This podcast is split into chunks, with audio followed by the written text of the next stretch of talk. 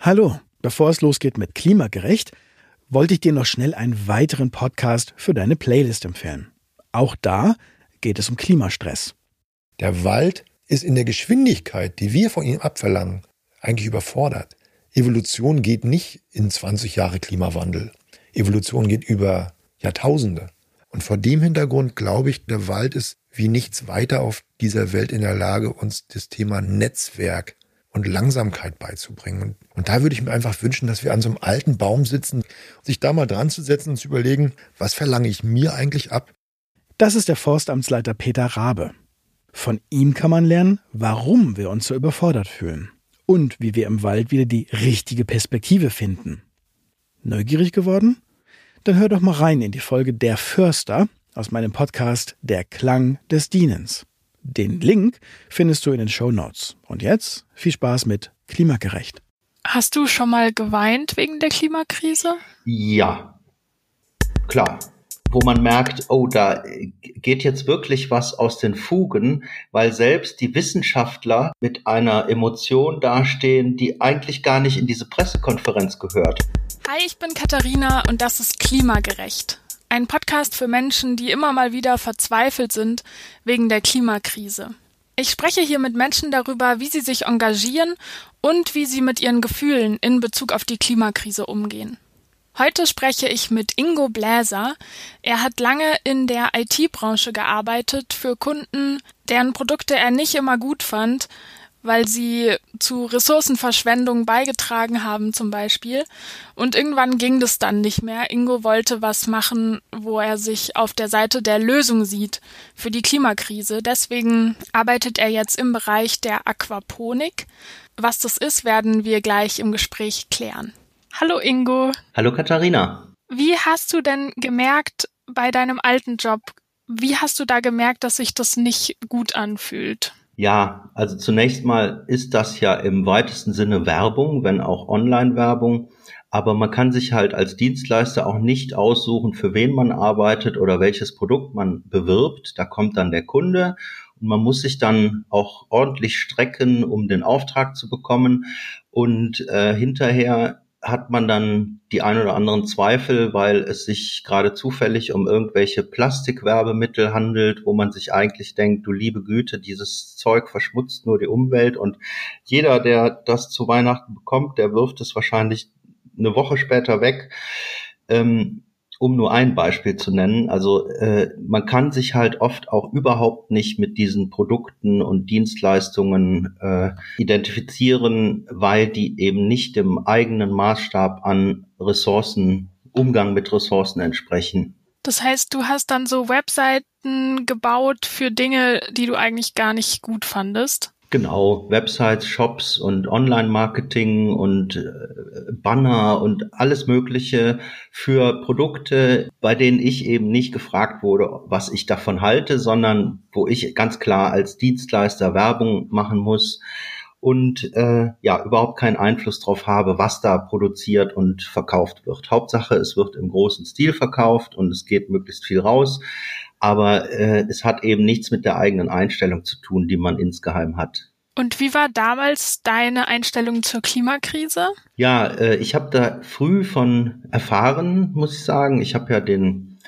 1979 damals schon äh, den Film von Holmer von Dietfucht, Der Ast, auf dem wir sitzen, gesehen. Zum Beispiel steht ziemlich sicher fest, dass die Wüstengebiete der Erde sich ausdehnen werden, dass sie wandern werden, nach Norden vordrücken werden. Eine Erwärmung der Erde wird zu einem Abschmelzen der Polkappen führen. Anstieg des Meeresspiegels. Konsequenzen wie diese, meine Damen und Herren, sind nach Ansicht aller Fachleute auf diesem Gebiet in den nächsten Jahrzehnten ganz unvermeidlich dann, wenn das Tempo des Kohlendioxidanstiegs in der Atmosphäre unverändert erhalten bleibt. Ich gehe hier noch mal kurz rein, falls du jetzt nicht die Jahreszahl mitbekommen hast, die Ingo gesagt hat diese Sendung lief vor über 40 Jahren im ZDF und ich finde es super krass, dass wir einfach so wenig weiter sind jetzt gerade. Und äh, damals gab es ja auch schon den Club of Rome mit dem Ende des Wachstums und äh, die ja, Klimagipfel damals schon. Und ähm, ich habe das damals schon begriffen, auch die Tragweite begriffen, obwohl ich da noch relativ jung war. Ich bin jetzt 55 und ähm, das hat sich natürlich dann nicht verbessert, sondern eher verschlechtert, weil eben die Modelle des IPCC, die äh, Vorhersagen eigentlich übertroffen wurden in der Zwischenzeit. Und hat das dann auch in diese Entscheidung reingespielt, dass du gesagt hast, du musst irgendwas anderes machen als Job? Auf jeden Fall, weil ich nach 20 Jahren auch so ein bisschen die äh, der Sache überdrüssig war und so ein bisschen auch nach einem Sinn gesucht habe, wie ich äh, mit einer Arbeit zu einer Verbesserung beitragen kann.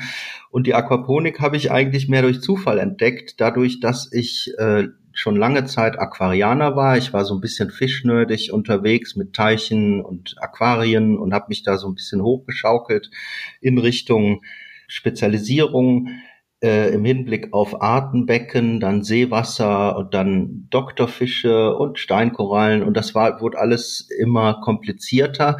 Aber es ist natürlich auch, ein Aquarium ist ein schönes Ansichtsobjekt, da kann vielleicht auch ein Kind was dran lernen und es feuchtet auch gut die Luft im Raum, aber es ist letztendlich nichts, was zur Problemlösung beiträgt. Und die Aquaponik ist aber aus meiner Sicht ein großer Problemlöser. Und als ich die kennengelernt habe, da war ich so ein bisschen, das hat mich sehr beeindruckt und ich habe gedacht, kann man da nicht mehr draus machen als nur ein Hobby? Aquaponik heißt, also das Wort ist so eine Mischung aus Aquakultur und Hydroponik. Das heißt genau. ähm, Fischzucht kombiniert mit der Pflanzenaufzucht, aber nicht in der Erde, sondern im Wasser. Ganz genau. Um es noch genauer zu sagen, es ist Fischmast, weil äh, die Reproduktion, Zucht ist äh, mal dahingestellt, ob die mit in dem Kreislauf stattfindet. Aber das Interessante daran ist, es ist ein geschlossener Nährstoffkreislauf, wo die Fische als Produzenten der Nährstoffe einmal eine Kultur, äh, essbare Speisefischkultur darstellen, die sich verkaufen lässt und ähm, diese Fische produzieren eben die Nährstoffe für die Pflanzen, die im selben Kreislauf stehen. Und drumherum gibt's noch ein paar andere Kreisläufe, wie zum Beispiel eine Biogasanlage, die die ganze Anlage mit Wärme und Strom versorgt. Und dadurch hat man ein System zur Lebensmittelproduktion, das nachhaltig, ressourcenschonend und letztendlich energetisch autark arbeiten kann. Ich denke, da ist auch wichtig zu wissen, dass ähm, heute schon ungefähr die Hälfte der Fische, die gegessen werden, aus so ja aus so Aquakulturen kommt und die oft nicht so cool sind für die Umwelt, weil dann einfach die Belastung von den Ausscheidungen der Fische zu groß ist. Und das ist bei der Aquaponik anders. Ganz genau. Ähm, die klassische Aquakultur ist ja oft eine sogenannte Durchlauf-Aquakultur, also keine Kreislaufanlage. Und äh, wenn die dann im offenen Wasser betrieben wird, siehe Lachsfarmen in Norwegen, da wird dann doch einiges an Antibiotika, an Futterresten eingetragen, was letztendlich auch schädlich für die Umwelt ist. Und wir arbeiten aber in einem rezirkulierenden System. Das heißt, es, das Wasser wird aufbereitet, es gibt keine Verluste, weil das geschlossen ist, das System und alle Nährstoffe bleiben an Bord und werden dann von den Pflanzen genutzt. Und da ist natürlich äh, auch sowas Wichtiges wie Phosphor dabei, weil wir wissen ja, dass Phosphor endlich ist als Ressource und dass wir bisher durch den ganzen Kunstdünger diesen Phosphor hauptsächlich äh, ja in unser Trinkwasser verfrachten, dadurch, dass wir die Böden überdüngen. Und um das zu verhindern, müsste man diesen Phosphor sammeln und wiederverwerten. Und das machen wir auch in der Aquaponik. Das heißt, ähm, ich kann vielleicht nochmal die Vorteile so ein bisschen zusammenfassen. Einmal verbraucht man deutlich weniger Wasser als bei herkömmlichem Anbau und es verursacht auch weniger Emissionen. Richtig. Äh, bei weniger Emissionen würde ich sogar sagen, es verursacht keine Emissionen. Ähm, einfach davon ausgehend, dass das System geschlossen ist. Also Wasser kommt da nicht raus, weil das komplett im System bleibt. Äh, dadurch, dass die Biogasanlage von den Stoffen lebt, die in der Aquaponikanlage produziert werden, gibt es da auch weder Input noch Output ähm, so dass man im Prinzip das Ganze emissionsfrei machen kann, weil wir auch keine großen Landmaschinen und Dieselöl brauchen. Ähm, man kann dann zwar auch die Gabelstapler in dem System über Elektro äh, betreiben. Das wäre dann vollkommen emissionsfrei. Es ist, ähm, selbst wenn man jetzt noch irgendwelche Lieferwagen mit Verbrennungsmotoren in der Kette hat, ist es immer noch ein Bruchteil der Emissionen, die in einem normalen äh, landwirtschaftlichen Verfahren stattfindet. Wie hat sich das denn dann für dich angefühlt, als du angefangen hast, in dem Bereich zu arbeiten? Wesentlich besser, muss ich dazu sagen. Also äh, in dem Moment, wo man das Gefühl hat, auf der Seite der Lösung des Problems schon zu arbeiten, ist es vom Erleben so, dass man angespornt wird dadurch, dass die Situation in dem Fall gelöst ist und dass man das jetzt eigentlich nur noch unter die Leute bringen muss und damit schon einen großen Teil des Problems lösen könnte.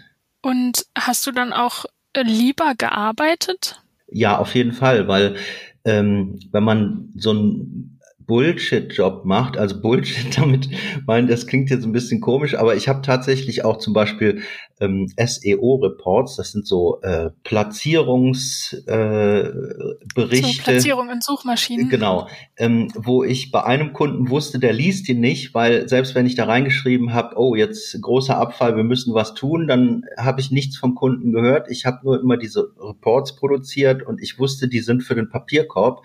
Und das ist natürlich völlig unbefriedigend, zumal die Arbeit selber keinen großen Spaß macht, weil man die ganze Zeit nur mit Zahlen hantiert für ein Produkt, das einen im Grunde auch nicht wirklich interessiert, zumindest überhaupt nicht begeistert. Und in dem Moment, wo man an sowas wie der Aquaponik arbeitet, hat man so ein bisschen das Gefühl, man baut eine Situation auf oder vergrößert eine, ein Vorhaben, was genau an diesem Problem ansetzt oder gleich an mehreren.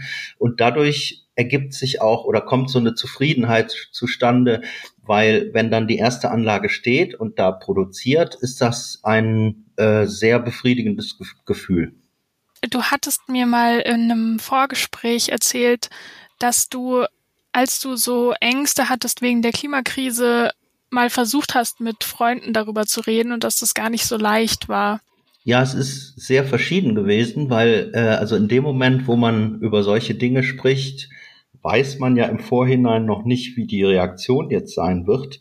Und wenn man aber Klartext spricht und sagt, dass diese oder jene äh, Veränderungen einem wirklich zu denken geben, dann trifft man mitunter auf äh, eine Situation, wo derjenige, der mit einem spricht, also das Gegenüber, ähm, gar nicht die Tragweite erfasst hat bisher und dadurch schockiert reagiert und äh, in der Situation mir gegenüber kommuniziert, äh, dass ich da was behaupten würde, was total übertrieben wäre und was, äh, womit ich nur Ängste schüren wolle. Dabei ging es mir nicht darum, Ängste zu schüren, sondern um einen wirklichen Austausch. Aber in dem Fall hat äh, derjenige einfach eine andere Auffassung der Situation gehabt. Hast du dich dann alleine gefühlt mit deinen Emotionen? Ja, nicht ganz, weil ich habe dann auch ein bisschen im Netz rumgesucht und habe dann äh, festgestellt, dass da ganz viele sind da draußen, die sich diese Gedanken machen und dass man da überhaupt nicht alleine ist. Und dann habe ich mich auch eher solchen Leuten angeschlossen, um über solche Themen zu sprechen. Ähm, das hat nur dann wenig mit dem Alltag zu tun, den man mit Freunden und Arbeitskollegen verbringt, weil da doch die, also zumindest in meiner Umgebung ist es so, dass da die Wahrnehmung selten so ist, dass sie wirklich diese Situation in der Tiefe erfasst. Wie bist du denn dann auf Leute gekommen? Also wie hast du das gefunden, dass es auch anderen so geht? Was hat dir da geholfen? Also ich äh, habe einmal über Bücher von verschiedenen Autoren äh, ja so ein bisschen äh, mitbekommen, wie die Auseinandersetzung bei anderen stattfindet. Und ich habe da auch diese Dimension mitbekommen, die über das reine Reden über irgendwelche CO2-Werte oder irgendwelche äh, ähm, Wasserstände, irgendwelche Dürre oder so hinausgeht, sondern wirklich auch darüber, was man selbst dabei empfindet. Und äh, da gibt's auch auf YouTube einige Videos dazu. Und das beruhigt auch ein Stück weit zu sehen, dass es anderen auch so geht. Du hast dann ähm, ja auch doch mit Leuten in deinem Ort einen Verein gegründet, einen, den Verein Naturfelder Issum, wo ihr so Blühwiesen, ähm, wie sagt man, macht Genau, ja, Naturfelder äh, ist entstanden aus der Idee heraus, dass es Flächen gibt, die im Besitz der Gemeinde sind oder im Besitz von Landwirten sind oder im Privatbesitz, die eigentlich brach liegen und die vielleicht nur ein, zwei, dreimal im Jahr gemäht werden, bei der Dürre noch seltener. Und ähm, der Verein hat sich zum Ziel gesetzt, dass solche Flächen teilweise auch in Interimsnutzung, also nur für wenige Jahre, weil da später gebaut wird oder so, solche Flächen in Blühwiesen umzuwandeln, um dem Insektensterben entgegenzuwirken. Und das klappt eigentlich auch ganz gut, weil wir auch kein, also äh, ähm, wir wollen diese Flächen nicht besitzen, sondern wir schließen dann nur Nutzungsverträge ab. Und in dem Fall ist dann die Gemeinde auch der Sache gegenüber aufgeschlossen, weil sie das ja jederzeit kündigen kann. Aber letztendlich ist die Gemeinde auch froh darüber, dass solche Projekte stattfinden und wir uns darum kümmern, weil sonst äh, sonst ja keiner auf die Idee kommt, ähm, außer ein paar Landwirten, die so ein paar Blühstreifen um ihre Felder herum erstellen, und äh, da haben wir jetzt die Erfahrung gemacht, dass das sehr gut klappt. Und dieser Verein ist auch äh, kopierbar. Also er ist das, darauf ausgelegt, dass man in einem anderen Ort äh, einen solchen Verein installiert. Dieser Verein könnte dann auch auf der Website naturfelder.de eine Seite bekommen und ähm, man könnte das im Prinzip als Blaupause nehmen, um das woanders auch so zu installieren. Das heißt, wenn jetzt irgendjemand das bei sich auch machen will, könnte man sich auch an euch wenden und ihr würdet da Tipps geben, wie man das anfängt? Genau, wir könnten auch äh, natürlich ohne Gewähr, aber unsere Satzung zur Verfügung stellen, dass die übernommen wird, unsere Website zur Verfügung stellen und natürlich auch Tipps geben, wie man an die Gemeinde herantritt und äh, wie man an Flächen kommt. Und ihr müsst ja dann auch das Saatgut und so weiter kaufen für die Wiesen, die ihr da anlegt. Wie finanziert ihr das? Also durch Mitgliedsbeiträge ist das eine. Allerdings gibt es auch Sponsoren aus äh, der Unternehmerschaft hier am Ort, die gesagt haben, finden wir gut, unterstützen wir. Und ist das auch was, wo du sagst, das hilft dir mit so Ängsten zum Beispiel umzugehen? Ja, es ist tatsächlich so, es fühlt sich an für mich, als würde eine Gegenbewegung stattfinden. In der Welt da draußen bekommt man nur immer wieder die Katastrophen mit. Man hört vom Regenwald, der abgeholzt wird, in der Arktis brennt es und ist heiß und der Meeresspiegel steigt. Das sind alles so äh, sehr schlechte Nachrichten, die man weltweit mitbekommt. Aber wenn man im eigenen Umfeld was verbessert, wenn da auf einmal eine Blühwiese steht oder wir haben hier auch die Vogelpopulation so unterstützt, dass wir jetzt ein Vielfaches der Sperlinge haben, die wir vorher hatten, das fühlt sich dann so an, als würde es im kleinen Kreis besser, also in der direkten Umgebung, während es im großen aber schlechter wird und die ähm, die Hoffnung dahinter oder der Wunsch dahinter ist natürlich, dass es an vielen, vielen Stellen besser wird und dadurch auch ein Gegengewicht bildet gegen diese globale Krise, von der man äh, ja sonst nur schlechte Nachrichten mitbekommt. Hast du schon mal geweint wegen der Klimakrise? Ja, klar. Kannst du da irgendwie eine Situation beschreiben? Also was hast du da was Bestimmtes gelesen oder? Nee, es sind teilweise auch Sachen, die gar nicht mit, die keiner Worte bedürfen. Also einmal ist es passiert, als ich den Bericht von äh, Natalia Schakova äh, von der, die war damals noch an der University of Siberia, ähm, die über diese diesen Methanaustritt berichtet hat und die selbst im Verlauf der Pressekonferenz so einen Moment hatte. Even from our experience from these 10 years, everything looks anomalous. And this is what made, makes him thinking that the worst thing might happen. Shortly speaking, we do not like what we see there. Absolutely do not like wo man merkt, oh, da geht jetzt wirklich was aus den Fugen, weil selbst die Wissenschaftler mit einer Emotion dastehen, die eigentlich gar nicht in diese Pressekonferenz gehört, weil normalerweise ist es eine wissenschaftliche Arbeit, die da vorgestellt wird. Und wenn das plötzlich begleitet wird von so einer Situation, wo ein Wissenschaftler sagt, das tut uns alles unendlich leid, wir wollen das auch nicht, aber wir können nur darüber berichten und äh, sagen, dass wir das nicht gut finden. Und ein zweiter Moment, wo es passiert ist, war diese Elegie der Arktis von Enodi. Das ist ein Greenpeace-Projekt gewesen, wo man einen Komponisten mit seinem Flügel auf eine Eisscholle oder auf einen, ja, zwischen die Eisschollen verfrachtet hat. Und er spielt da diese Elegie und im Hintergrund brechen diese Eisberge ab.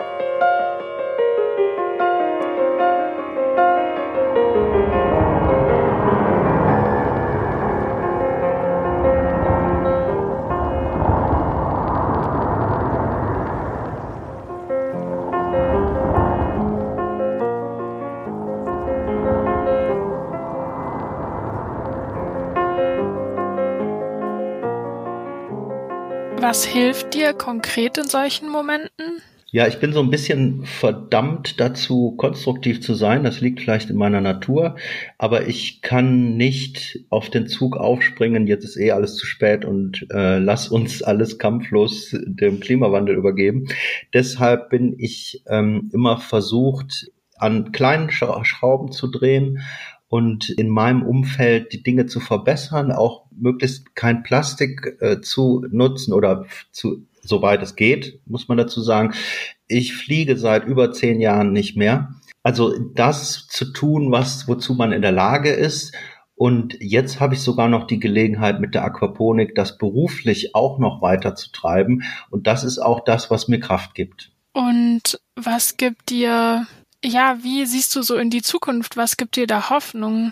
In die Zukunft ähm, sehen ist natürlich schwer und, und mit Sorge behaftet, aber ähm, ab und zu gibt's ja auch immer Dinge, die einen plötzlich so ein bisschen aus der Situation reißen. Momentan ist es die Covid-Krise, die Corona-Krise, die uns plötzlich nicht mehr fliegen lässt, so einfach. Und äh, dann stellt man fest, oh, es geht tatsächlich auch die Aerosole in der Luft, in der Atmosphäre zurück und es äh, wurde weniger CO2 ausgestoßen und man merkt, tatsächlich, ein Staat ist auch in der Lage, Dinge umzusetzen, wenn es drauf ankommt. Und wir haben die letzten Jahrzehnte in Sachen Klimawandel erlebt, dass sich nichts änderte. Und jetzt bekommt man die Hoffnung, es ist eigentlich möglich, auch vom Staat her was zu tun, aber es ist einfach noch nicht der Wille da. Das sieht man jetzt auch an der, an dem Kohleausstiegsgesetz, was ja im Prinzip mal wieder nicht ambitioniert ist, genauso wenig wie das Klimapäckchen. Und äh, ja, glaubst du, da das wird sich ändern? Ich kann mir vorstellen, dass es sich ändern wird, weil wir sehen immer, dass große Katastrophen tatsächlich auch ein Überdenken der Situation nach sich zieht. Und als der Wald in Australien brannte, da wurde auch mehr darüber gesprochen. Als der Wald in Brasilien brannte, oder er tut's immer noch, habe ich zumindest auch das Gefühl, dass ein Bewusstsein dafür entsteht. Leider ist das alles immer sehr spät bis ja eher zu spät, aber ich habe trotzdem noch die Hoffnung, dass wir die Kurve kriegen, was die Bewusstwerdung anbetrifft. Ja, vielen Dank dir. Gerne. Ingo lädt euch ein, wenn ihr Fragen zur Aquaponik habt oder zu den Blühwiesen, könnt ihr ihm gerne eine E-Mail schreiben. Die findet ihr in der Beschreibung zu dieser Folge. Und unter dem Pseudonym Stefan Senfberg bloggt Ingo zur Aquaponik und hat auch einen YouTube-Kanal, wo er über das Thema informiert. Also hört da oder schaut da auch gerne mal rein. Und ich sag danke fürs Zuhören. Es gibt eine Änderung. Ab jetzt gibt's diesen Podcast nur noch einmal im Monat. Damit ihr keine Folge verpasst, folgt mir gerne auf Instagram, Facebook oder Twitter unter klimagerecht jetzt bloß nicht verzweifeln. Und wie immer freue ich mich über euer Feedback schreibt mir an klimagerecht-podcast.posteo.de. Und wenn euch dieser Podcast gefällt, dann schickt ihn gern euren FreundInnen, teilt ihn auf Social Media und lasst mir gerne eine Bewertung da.